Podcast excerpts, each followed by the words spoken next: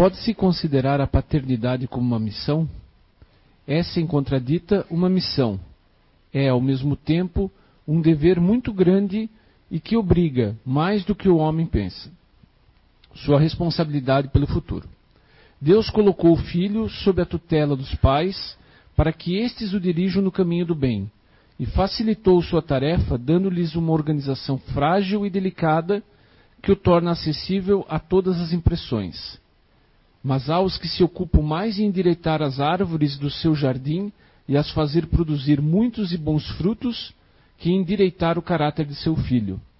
Se este sucumbe por sua falta, carregarão a pena, e os sofrimentos do filho na vida futura recairão sobre eles, porque não fizeram o que dependia deles para seu adiantamento no caminho do bem. Boa tarde. Bom, falar falar da questão de bloqueio é um tanto quanto um pouco difícil, né? Porque falar em bloqueio é falar de nós.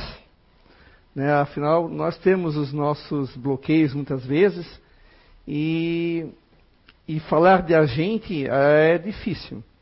Né? É, a gente está aqui num planeta de provas de expiação, como vocês já sabem, né? para quem não sabe, o planeta Terra é um planeta que está aqui nesse momento servindo de uma escola, para alguns um hospital, mas enfim, uma escola de aprendizado.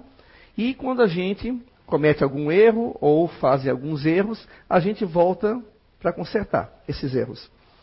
Então a gente está aqui nessa aprendizagem e a gente sempre, claro, que é o melhor possível para nós. E esse melhor possível, muitas vezes a gente acaba se excedendo nos cuidados que a gente tem em relação a, aos nossos filhos. Né? E esse cuidado, muitas vezes, ele extrapola né, o, ao bom senso e a razão e a gente acaba colocando é, bloqueios. E eu vou falar um pouco deles. Mas primeiro eu vou começar a falar de nós. Né? Mesmo que você não, não seja pai ou você não, não, não, não seja mãe, mas você tem sobrinhos, primos, enfim, você já viu alguém né, que tem filhos e que está cuidando, que está educando. E algumas coisas a gente às vezes não percebe.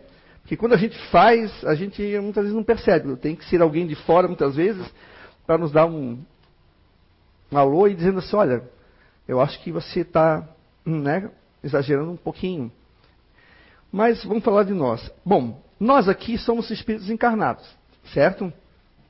Nós aqui viemos para resgatar ou para aprender coisas que nós deixamos na vida pretérita, na vida passada, para trás.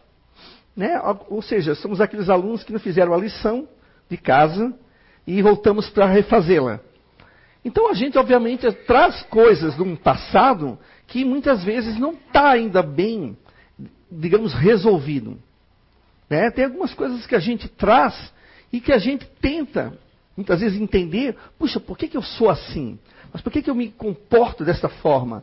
Mas eu, eu, quero tentar me livrar disso, desses pensamentos ou dessa prática, né? E eu, às vezes, não consigo, é tão forte isso em mim. E aí a gente vai, né, descobrindo aos poucos. Quando muitas vezes nós se deparamos com a doutrina espírita, a gente vê ali né, uma série de instruções, a começar pelas, pela codificação espírita, né, escrita por Allan Kardec, todo um norteador, ou seja, toda uma bússola para que a gente se conheça, para que a gente se conheça a si mesmo e faça a reforma íntima. Espiritismo não é sinônimo de efeitos físicos, né, de materializações e etc, etc, psicografia, isso faz parte, mas não é o corpo somente da doutrina espírita. Ela tem a, a parte que ele compete, que é a questão filosófica e ética, que é a questão religiosa. E aí a gente começa a vir aqui, né, crescer, casa, e aí a gente opta por ter filhos. Mas a gente muitas vezes tem coisas lá no fundo que a gente sabe, que a gente não consegue ou não conseguiu ainda superar. Certo? E quando a gente sabe, obviamente, que a gente tem, no caso, a doutrina espírita para nos ajudar, ou seja, os livros, né? A gente vai atrás, mas é difícil. Não vou aqui fazer, dizer que é fácil, que todo mundo consegue, assim. Consegue sim, mas não é às vezes muito fácil. Mas isso faz parte. Quando nós estávamos na escola, às vezes a matemática era um bicho de sete cabeças. Mas a gente tinha que tentar aprender. Porque a gente precisava passar de série em série. A gente precisava aprender a subtrair, a, a, adição, subtração, divisão, né? No português, as regras gramaticais. Era difícil. Conforme a gente vai evoluindo, já vai se tornando um pouco mais fácil. Óbvio que coisas que a gente tem aqui hoje é um pouco difícil de a gente tentar consertar. Difícil não significa impossível, também não é sinônimo de eu vou largar e deixa assim mesmo porque eu não consigo. E aí quando a gente começa a tentar resgatar isso, consertar esses nossos errinhos, né? Muitas vezes a gente, sem perceber, a gente acaba tendo, é, acaba tecendo em torno de nós, né, ou construindo em torno de nós um muro, um muro de bloqueios. Né? Aí a gente acha que não consegue, não dá conta, é muito difícil, é, eu não vou conseguir, vou ter que voltar, na, vou ter que voltar novamente para tentar. E, e, e, aí começa a vir uns mas, as desculpas, né? E quando nós resolvemos ser pais, que nós temos, como ali o Kurt leu aqui, compromisso de educar e de direcionar as nossas crianças, os nossos filhos, no caminho do bem, aí às, às vezes a gente inconscientemente acaba transferindo muitas vezes muitos medos, muitos bloqueios para eles. E eu vou falar um pouco disso. O pai, por exemplo, ou a mãe, que ela tem um medo, um medo excessivo, né, digamos assim, de, da violência na rua. Não que não exista, mas está aí. Sempre existiu, em certos momentos mais, outros menos. Nada, nada como há dois mil anos atrás que não se existia leis. Não, não, não tinha polícia, não tinha advogados, não tinha juízes. Era um, ou seja, era quem mais podia matar, roubar e etc, etc, etc. Então, hoje aí a gente tem algumas coisas acontecendo aí na rua, e aí o pai e a mãe com aquele medo. Claro, a gente entende o zelo, o cuidado a gente deve ter, né? Mas quando é aquele excessivo demais, a gente acaba às vezes transferindo um medo. E aí a criança vai crescendo achando que que lá fora há um bicho de sete cabeças e eu não quero sair daqui de dentro de casa e nem das bom, nem, é, nem, nem de, da, debaixo da saia da mãe ou do pai.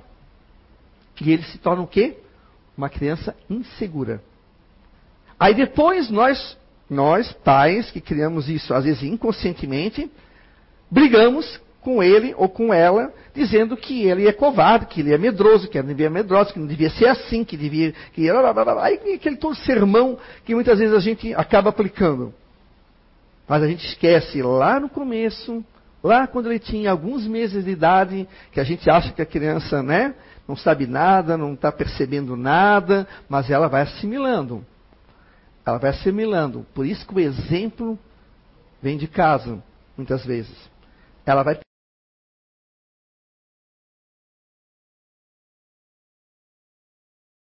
como se como reage diante de certas circunstâncias e ela vai aprendendo. E ela vai construindo isso. Alertar dos perigos é uma coisa. Ó, oh, não coloca a mão no fogo, que senão você vai se queimar. Eu não preciso botar a mão do meu filho no fogo para ela ver que vai queimar. Obviamente. Mas eu alerto. Mas também não vou fazer um, né, uma tempestade, porque ali eu, vou, eu tenho um fogão aceso ali com quatro bocas ou seis bocas, e eu estou né, cozinhando, eu vou alertar, cuidado, não chega perto, tem água quente, se você puxar. Isso é uma coisa. Isso é um cuidado básico que a gente tem. Mas quando esses cuidados acabam extrapolando, é aí onde mora o problema. Como a questão da violência. Ela já vai para a escola aos 6, 7 anos assim. Acha que tudo ou todos são ladrões ou são for fazer mal, acaba nela construindo uma barricada de medo e desconfiança muito grande. Isso Vai prejudicar ela? Vai. Pode vir a prejudicar. Se não for trabalhado em relação a isso, pode prejudicar. E aí, às vezes, o pai vai lá e briga com a criança. Ah, eu não sei, professora, por que, que ele é assim? A gente conversou com ele, mas é que às vezes é coisa inconsciente. O pai não percebe que o pai tem um medo tremendo. Se apavora com qualquer, qualquer é, barulho que dá. Às vezes o, a moto está com o cano de descarga aberto, dá aquele barulho e pá! Já acha que é tiro. Olha, fica aquela coisa. E a criança naquele meio, né? Ou qualquer pessoa que aparece é uma pessoa do mal. Vai fazer mal, vai estuprar, vai matar, vai assaltar. A gente tem que ter cuidado. Realmente. Nós temos que cuidar, porque a gente não sabe quem é quem. Mas também a gente não vai precisar também chegar ao extremo de se fechar em casa e não sair mais dela. E aí a criança ela vai para a escola e ela leva esse medo. Ela vai levar. Eu digo isso porque uma, eu tive um aluno que ele estava sendo construído um bloqueio muito grande em relação a um fenômeno natural que é a chuva.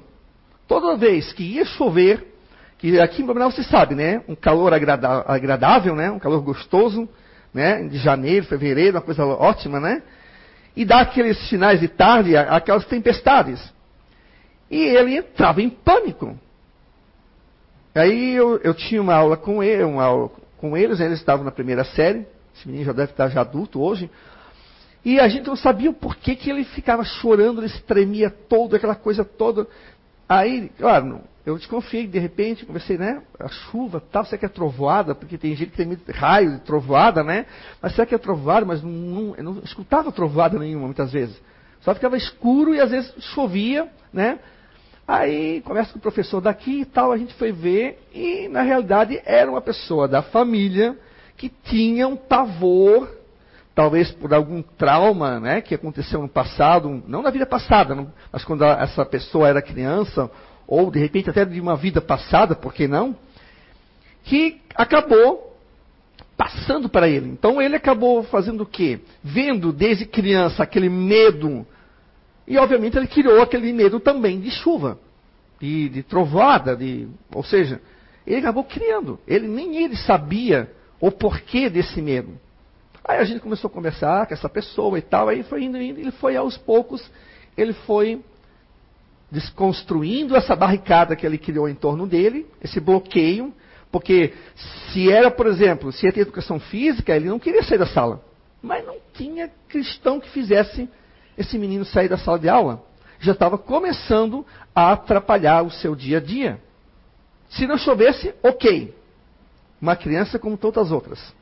Mas basta, basta, basta ficar, bastava ficar escuro, ameaçando a chover, às vezes nem chovia, para ele se travar a ponto de ele não escrever, não fazer nada. Ele ficava quietinho, chorando, soluçava, e quando despencava a tempestade, aí mesmo que a coisa ia no auge. Mas foi criado a partir de uma pessoa da família. Assim como eu tive outros alunos que tinham outros bloqueios. Criados pelo quê? Pelos pais. Ai, mas eu não sei, professor, o que, eu vou fazer com ele, porque eu não sei como é que, de onde é que veio aquilo. Às vezes a gente vem, vem dela, ou vem dele. E aí a gente às vezes não sabe o porquê. Aí o que que faz muitas vezes? Aí a gente pega, leva no médico, aí o médico toma par, ciência de alguma parte do que está incomodando, e alguns médicos né, optam às vezes pelo tratamento com algum tipo de medicamento.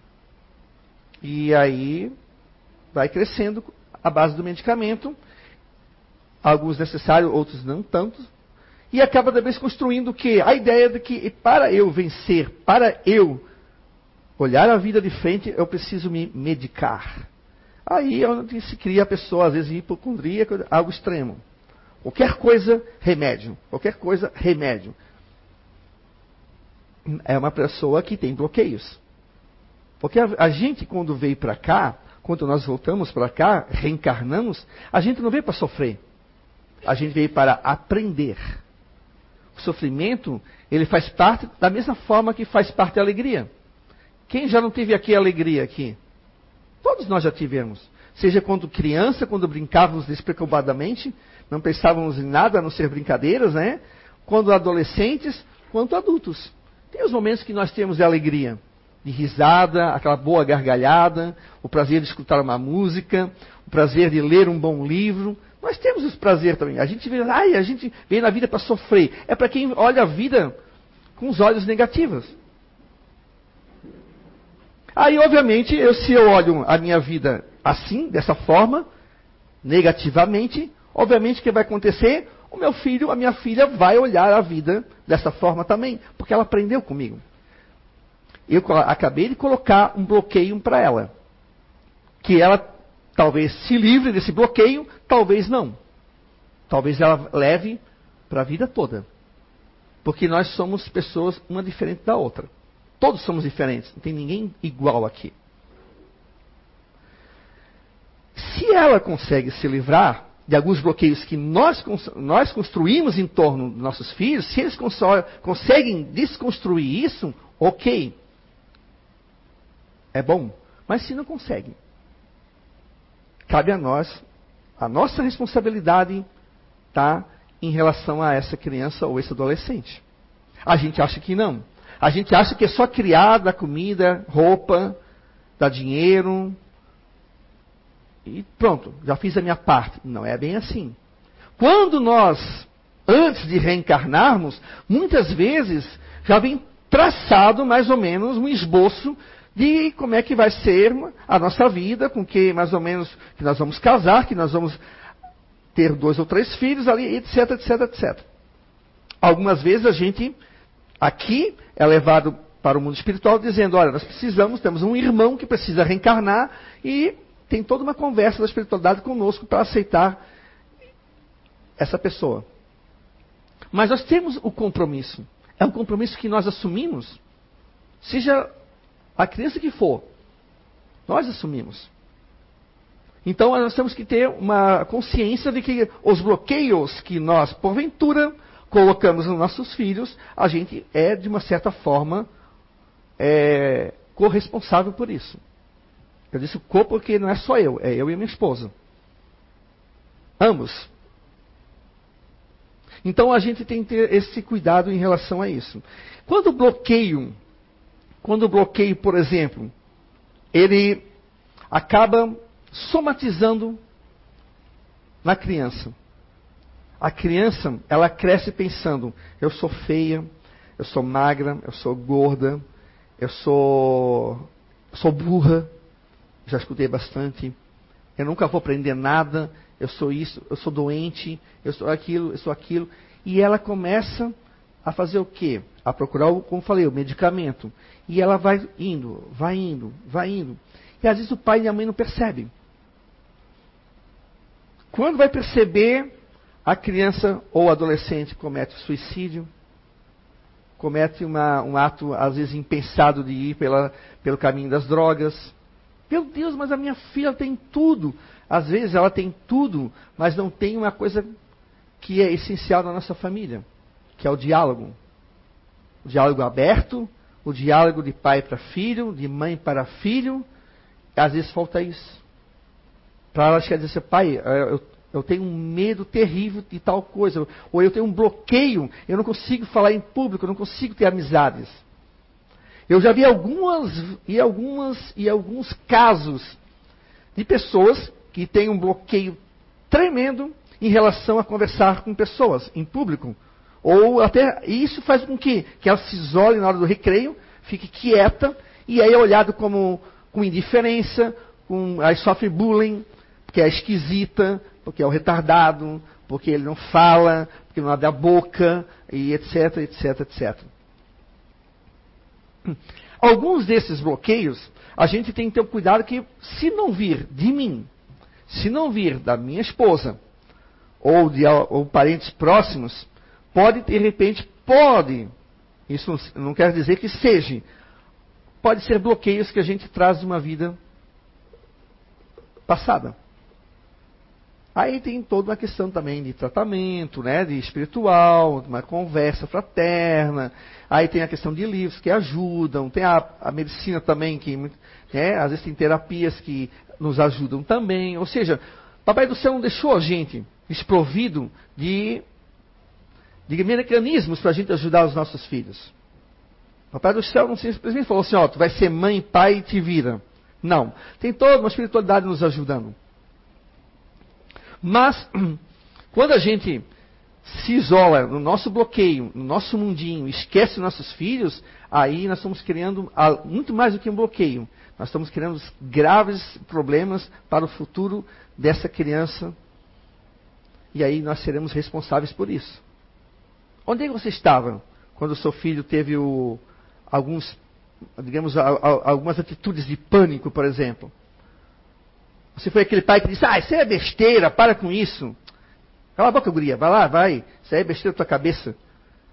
Ou então a culpa é tua, tu é a mãe. É, vai lá conversar. Enquanto eu fico alheio a isso. Somos uma família. O próprio nome já fala. Temos que trabalhar em, em grupo. Temos que trabalhar unidos. Porque esse bloqueio, se não vier de mim ou dela, está vindo de algum lugar. Nós temos que investigar. Antes de a gente sair achando que é isso ou que é aquilo, ou antes que a gente fique procurando os culpados, né? Que é essa a tendência, a mais rápida e a melhor que a gente encontra muitas vezes, porque é muito mais fácil acusar os dois do que olhar para mim. A, tua, a culpa é tua. Tu também. Tu que é a irmã mais velha, ó, fica aí botando, mexendo na cabeça do guri. Tu que é mãe, ó, faz favor, tá? É muito mais fácil. Aí não precisa olhar para mim, que fico lá com medo. Ah, e fica lá, fica botando a criança ali no meio. Sai, guri, vai pra lá, vai pra lá. Não olha, não vai. vai é, cheio de coisa. Cheio, ou seja, vai cada vez mais amarrando a mão da criança e ela chega uma hora que ela não toma mais nem atitude. Porque eu sempre poldei atitudes que ela, porventura, pudesse ter. Todos nós fizemos isso, até eu já fiz. Porque isso faz parte dos nossos erros e acertos em ser pai e ser mãe. Isso é uma questão de aprendizado. Tem os pais de primeira viagem, nunca tiveram filhos. Aí o primeiro erra e o segundo já não erra tanto. O terceiro já erra menos ainda. Né? Ou se tem um só, às vezes começa errando, mas depois vai aprendendo. Isso, faz, isso é uma coisa. Mas a gente tem que ter ciência de que a gente pode também estar tá prejudicando. Por exemplo, o excesso de zelo, de cuidados, pode levar sim uma criança com uma baixa autoestima, uma criança medrosa, covarde, diante de certos problemas. Uma criança que porventura ela pode não ter coragem de, de abrir a boca para falar, porque toda vez que tentou o pai falar e poldou, ou, a, ou a, tem é, é, na cabeça dela, ela é burra, porque, ah, mas tu nunca vai aprender nada, guri, para, tu não aprende isso. Eu já escutei isso já. Às vezes a criança quer trazer uma ideia que, por mais absurda que possa ser aquela historinha que ela criou, mas ela criou. Aí às vezes o pai olha assim, ah, tá, tá, tá, que legal. Não olha, não, não, não vê o que está escrito. Ah, isso aqui é besteira, guria, para. Ela vem com umas ideias meio doidas, né? Aquelas ideias assim, às vezes de criança, aquelas histórias. Aí já começa, pá, já poldar. Poldar a criatividade. Poldar ah, o pensamento de autoestima que ela possa ter dela. Puxa, eu consigo criar uma história. Ah, eu vou ser escritor. Isso é normal. Eu quero ser mágico. Ah, eu quero ser cientista. Eu quero ser astrônomo. Isso é normal. Aí começa, às vezes, criando umas coisas. Aí o pai e a mãe, às vezes, poldando. Não, tu vai ser advogado. Nem advogado não é, é advogado. Tu vai ser advogado. Aí a criança assim, ah, mas eu não queria ser advogado. Eu queria ser escritor.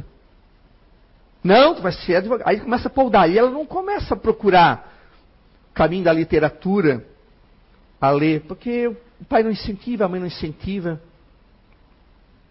Aí a gente começa. Aí Vamos, aí a gente começa a construir dessa forma nossos filhos. Lá na frente, quando eles forem adultos, ou seja, nós, né? Quando forem adultos, o que, que a gente vai dizer deles? Putz, é um fracassado mesmo, né? Mas olha para trás. O quanto que nós colocamos de bloqueios em nossos filhos. O quanto que nós praticamente matamos qualquer iniciativa da criatividade dele ou dela. Quanto que nós assassinamos os seus sonhos em detrimento daquilo que a gente acha que é certo para nós, mas não para eles. Nós somos espíritos. Cada um, como se diz, dentro do seu quadrado. Todos nós temos uma história aqui. Indiferente se eu sou casado com Beltrana, Ciclana, indiferente se eu tenho filho X, A ou Z. Eu tenho a minha história. Eu tenho a minha história lá atrás. Eu tenho toda uma caminhada tá, que vou ter que prestar conta. Da mesma forma ele. Ele veio muitas vezes de uma outra caminhada que vocês estão se encontrando pela primeira vez agora. Algumas vezes sim, algumas vezes não. Mesmo que ele já tenha tido alguma coisa contigo.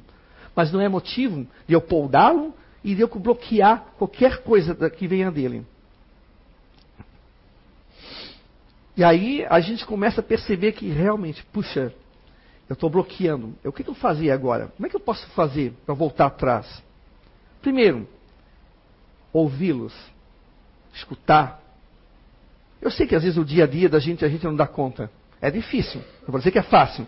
Dependendo da sua profissão, ou dependendo com o que você trabalha, realmente, às vezes você sai às sete da manhã e chega às dez da noite. Mas e o final de semana? Desliga um pouco a TV. Para um pouquinho de olhar a internet. Né? Dá, vamos conversar, vamos fazer alguma coisa em família, vamos jogar um joguinho, vamos, sei lá, fazer alguma coisa, vamos brincar de imagem e ação.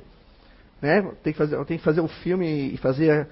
Vamos brincar de alguma coisa. Vamos, vamos conversar, vamos, vamos falar com eles, vamos interagir com os nossos filhos.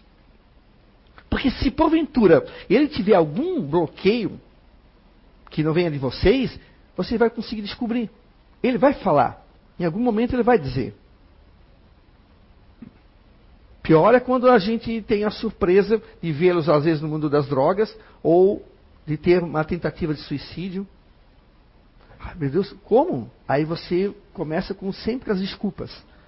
Por quê? Porque você nunca, jamais parou para olhar para eles e conversá-los com eles. Porque isso, de uma certa forma, é o nosso bloqueio. Por que nós agimos assim? Por que a gente não conversa? Há uma crise, segundo alguns estudiosos, em relação à, interação entre pessoas. Hoje é tecnologia. Né? Todo mundo acaba interagindo mais com ele do que, do que com uma pessoa da família. A minha relação com uma máquina fria, não tem vida, eu acabo interagindo muito mais com ele do que com quem está ao meu, ao meu lado. Às vezes descobre alguma coisa do filho através do quê? Aqui. Essa surpresa a gente não quer ter, mas alguns têm. Aí começa a velha ladainha. O que, que eu fiz? O que, que eu fiz de errado? Eu dei tudo para ele, eu dei tudo para ela, mas não deu voz, não escutou não deixou falar, não deixou as coisas surgirem. Claro que no meio disso tudo, a gente tem sim, como pais responsáveis, poldar o que é negativo. O egoísmo que às vezes vai surgindo, né? A falta de paciência, a irritabilidade muitas vezes que vem desde pequenininho, que às vezes traz coisas lá do passado. A gente tem a obrigação de sim de estar tá de estar tá cortando, mostrar que nós estamos aqui no planeta Terra, somos todos marinheiros de um barco só. Não somos separados, estamos todos num barco só. E que a fraternidade é a melhor opção que a gente tem. É o que vai nos levar a ter um planeta de regeneração. Por enquanto, não. Por enquanto, estamos ensaiando as tentativas, uns mais, outros menos. Mas quando o egoísmo vem do pai, aí é difícil o filho muitas vezes se livrar desses exemplos. Mas tem filhos que, dependendo do seu espírito, dependendo das suas experiências, da sua bagagem que ele traz do passado, ele consegue se livrar. pais que têm uma vida totalmente desregrada e um filho hum, que é mais centrado no caminho do bem, no caminho, né? No caminho da honestidade. Pais que são desonestos tendo filhos honestos. Então, por isso a gente tem que observar muito. Porque é muito fácil falar, falar dos bloqueios dos outros. É fácil falar do, do, dos bloqueios do filho do Kurt. Ah, isso aí todo mundo é um expert. É um psicólogo, é um psiquiatra, é um educador de primeira. O juiz, então, nem se conta. A gente, a gente já, já, dá o diagnóstico e já dá a sentença. Mas e quando é para falar do meu ou da minha? Aí ninguém quer. Aí já vem assim, ó. Quem está falando do meu filho? Hã? Quem está falando da minha filha? Vira a boca. Aí começa a briga. Gente, a gente tem que ter paciência, frieza no sentido de que tem que ter um racional. Será que ele está falando não pode ser verdade? A gente não quer. Muitas vezes vem reclamar do nosso filho, da nossa filha. A gente não quer, obviamente. A gente se imune né, de pedras, porque afinal são as minhas crias. Né? Então eu estou aqui protegendo, que nem uma gata protege seus gatinhos. Eu estou aqui. Mas será que essa pessoa não está sendo usada pelo teu anjo da guarda para te dizer algo que você não quer enxergar? E você insiste em fechar os olhos? Mais tarde, como eu falei, mais tarde, quando essa criança linda e maravilhosa estiver mais crescidinha, aí você vai perceber e já é tarde. Que aí depois, quanto mais velho a gente fica, mais difícil é de desentortar o pepino, né? Você já está cansado, você já está com uma certa idade, e ele já está mais ou menos adulto, e vai dizer, ah pai, nem te mete, a vida é minha. Vira as costas e se manda. Aí ele já pronta. E é difícil você ver um filho em erro. Tu acha que é, tu acha que é, é, é difícil? Vocês acham que é fácil para um pai que vê um filho que estupra, um filho que assalta, um filho que mata, um filho que causa. Imagina o sofrimento dessa gente. Antes da gente ficar dizendo, ah, porque não educou, porque não teve pulso firme, às vezes teve. Mas a questão é o livre-arbítrio. Esse bloqueio que eles colocaram ali, que eles se colocaram, às vezes não foram os pais, foram eles que construíram. Aí, antes da gente sair julgando, como eu acabei de falar aqui dos filhos do Kurt, que é fácil eu dar uma de médico, psiquiatra, educador e juiz, a gente tem que olhar primeiro para nós. Então, a gente, para evitar esse tipo de de situação, a gente tem que observar muito. Porque dentro da doutrina espírita, para quem já leu o livro dos Espíritos, o Evangelho segundo o Espiritismo, ali fala que a, a, a primeira escola que nós temos aqui no planeta Terra é a família. É dali que nós aprendemos a ter a paciência, a desenvolver o amor ao próximo, a tolerância. Trabalharmos com a nossa intolerância, trabalharmos com as nossas birras, as nossas diferenças. Porque geralmente nas famílias é que nascem, às vezes, as desavenças por causa de situações que criadas lá no passado. Eu vim como irmão dos dois e tem alguma coisa que, que os dois que não me. Mas os dois são tão amigos, mas eu tenho uma coisa com os dois, é porque eu posso ter tido algum bloqueio em relação aos dois lá no passado. E agora eu vim que Papai do Céu me deu essa oportunidade de vir na mesma família para eu quebrar esse bloqueio. Olha só, eu precisei de uma vida, de uma reencarnação para quebrar um bloqueio que eu posso ter tido lá no passado. Será bom? Será para os nossos filhos uma situação assim? Às vezes, por nós termos criado bloqueio neles? Aquele filho que vai dizer assim: puxa, eu me sinto tão feio, tão ruim, tão tão burro. Porque o pai e a mãe me criaram dessa forma. Olha o quanto que nós vamos, vamos ficar com peso na consciência. Quando nós chegarmos no mundo espiritual e a gente vê, olhar para trás e ver os, os erros que nós cometemos em relação à educação, ao acompanhamento desses nossos filhos. E muitas vezes transferindo os nossos medos para eles. Tem um filme, na verdade é um, é um filme, mas ele é uma, uma animação. Animação é o gênero animação é desenho, e, que é o Snoopy Charlie Brown, um que saiu agora, recentemente saiu do cinema. E eu estou trabalhando com alguns alunos meus, porque ali o Charlie Brown, é, o Snoopy você sabe, né? Aquele cachorrinho que fica em cima da casinha, ele dorme na, em cima daquela casinha e tal. E o Charlie Brown, ele vive dizendo que ele é feio, que ele é burro, que ele é azarado, que ele é isso, que ele é aquilo. Tudo que você possa imaginar de baixa autoestima, o Charlie Brown ele traz para si. E no decorrer do desenho é legal porque ali as, os amiguinhos acabaram também ajudando na formação desse pensamento dele. Claro que ele é um pouco desastrado. Ele, de vez em quando ele faz umas coisas meio desastradas, mas quem é que não já caiu de bicicleta, quem já não fez alguma, algum desastre quando criança nas suas brincadeiras, né? E ele, de vez em quando, sem querer, ele faz umas coisas assim, o pessoal, ah, mas tinha que ser o Charlie Brown, né? E o Charlie Brown acha que ele é o último dos últimos. Até que um dia ele se apaixona.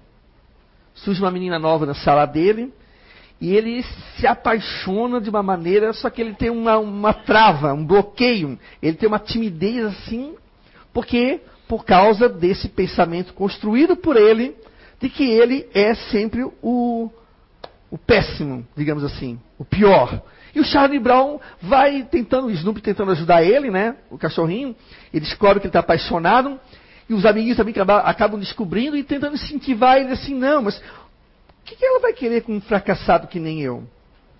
Eu sou um fracassado tal. Até que surge uma oportunidade do Charlie Brown num evento cultural, ele apresentar um número de mágica. Então o Snoopy ajuda ele, aquela coisa toda. Mas aí a irmãzinha dele faz uma apresentação antes, só que dá um negócio errado com, com, a apresentação da irmã, e o menino diz assim: Olha, Charlie Brown, tu tem que entrar agora, porque a, a apresentação da tua irmã já foi. Já acabou. Tu tem que entrar, porque não, não, vai, não vai dar tempo. E ele resolve deixar a apresentação de lado e ele, porque ela, ela, tenta fazer que é uma vaqueira em cima de uma vassoura, e aí ela, tem, ela construiu uns negócios lá, uns, umas caixas, um, fosse um, uma, uma vaca, um boi. E ela laçava. E aí aquilo cai, as crianças começam a rir, aquilo não é de verdade e tal. Ela começa meio que chorar. E ele bota uma, uma toalha em cima e faz de conta que é um, um boi. E ele, ela, ele, ela surge assim, e ela fica assim, ah, ela vê que é o irmão. Aí ela se empolga, aí o Snoopy veio, serve de cavalo, e, ele, e ela corre atrás dele, laçando, laça ele, pendura, e todo mundo, ah, bravo, bravo. Foi uma apresentação super 10. Aí tira uma foto, Bem na hora que tira a foto, cai o, a toalha ali dele, o lençol, e, e todo mundo vê que é o Charlie Brown que estava ali embaixo. E aí ele fica assim, ele entra em pranto, porque, meu Deus, a menina estava vendo, a menina que, tava, que ele estava apaixonado estava na plateia. E aí, e vai surgindo, e surgindo outras e outras coisas, né? E, resumindo, não vou contar o final, mas assim, ó, o final o quê? Depois que, né, que passa tudo isso, a gente tem uma lição de moral, porque a gente vê que ele estava esquecendo de certas coisas, de valorizar certas qualidades dele, em detrimento de uma coisa que ele achava que ele era. Teve um momento que ele fez, que não vou dizer qual é, que ele foi honesto. Depois vocês vão ver que mais no final vai aparecer essas qualidades, aí ele se toca que apesar de eu ser um pouco atrapalhado, um pouco, digamos, hiperativo, inquieto e tal, mas ele tinha sim um bom coração, ele, ele era honesto, alguns, da, de repente, dali da turma deles não seriam. Ele tinha um bom coração porque ajudou a irmã. Ele foi honesto em dizer um negócio na escola que aconteceu, que todo mundo achou que era ele, todo mundo estava aplaudindo e não era ele, era uma outra pessoa. Ele chegou e disse: Não fui eu, foi ciclano de tal. E a menina que estava ali olhando, observando tudo. Depois acaba apontando para ele. Apesar de, dos pesares, você tem essa qualidade. Então eu trabalho a questão do quê? Os alunos, a autoestima quebrando os bloqueios que podem vir de uma outra vida ou ter sido criado pela sua própria família. Ninguém é feio. Ninguém é magro, ninguém é gordo, ninguém é bonito, ninguém é inteligente, ninguém é burro. Nós somos o que somos. Através da junção de DNAs, etc., formamos esse corpo aqui. Aí, obviamente, dentro dos padrões de beleza, de repente, de uma de uma indústria que mais massacra do que, do que contribui, a, né, dizendo que a magreza é o ideal de, de, de, de beleza, e às vezes não é. Tantos gordinhos e gordinhas que são muito mais bem de saúde do que os magros. Tantos feios são tão bonitos por dentro, muito mais do que aquele galã de novela que por dentro tem o egoísmo, o rancor, a raiva, o ódio. Quando nós, nós aqui, não, fomos no mundo espiritual, ali não tem essa coisa. Magrinho, gordinho, feinho, bonitinho. Ali vai aparecer a nossa verdadeira face. Qualquer espírito que vai olhar para nós, eu já vou olhar na hora. Não adianta. A Gabriela aqui, a querida Gabriela, querer dizer que é boazinha, que ela está ciente. Eu estou vendo pelo espírito dela. Tudo que ela é. Ela vai estar mais nua do que ela, que ela imagina. Não é o curte de dizer que o curte, não, imagina, eu sou a alma caridosa. Eu estou vendo pelo espírito do curte, o curte não tem nada de caridade, rapaz. Ele é um mentiroso. Ele é muito pelo contrário, um egoísta, olhudo. Se puder, ele, ele pega tudo para ele. Eu, nós, eu estarei vendo isso da mesma forma que outros espíritos estarão vendo nós dessa forma. Aqui a gente ainda consegue. Consegue, uma certa maneira, esconder os nossos bloqueios.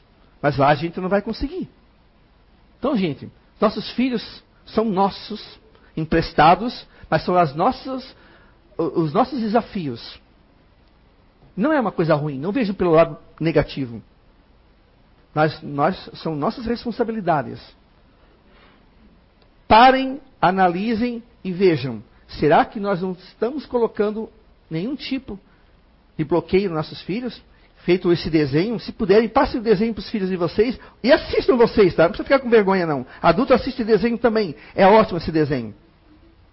Vocês lá vocês vão ver coisas que eu, meus alunos no começo ficavam assim, ah, professor, os mais assim adultos, né, do terceirão, aí ah, não vou ver isso aí. Aí eu dei uma, eu dei uma palestra. Essa palestra que eu estou dando aqui, ó, eu dei lá para eles, claro, obviamente sem falar sobre espiritismo. Mas eu dei uma palestra sobre autoestima. Quem vocês pensam que vocês, vocês vão ser? Quem de vocês não tem bloqueios? Quem de vocês não tem medo de enfrentar a vida? E quando vocês tiverem filhos? Vocês vão criar o quê? Medrosos, covardes, doentes, a partir de. Porque vocês são. Não é tão bom se livrar de tudo isso e dizer assim, ó, seja como for a vida, eu vou ser feliz.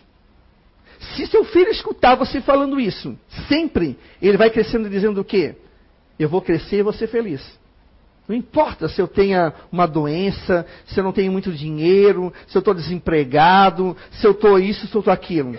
Se eu sou baixinho, magrinho, gordinho, feinho, bonitinho, não importa. Eu vou ser feliz. Nós viemos para isso.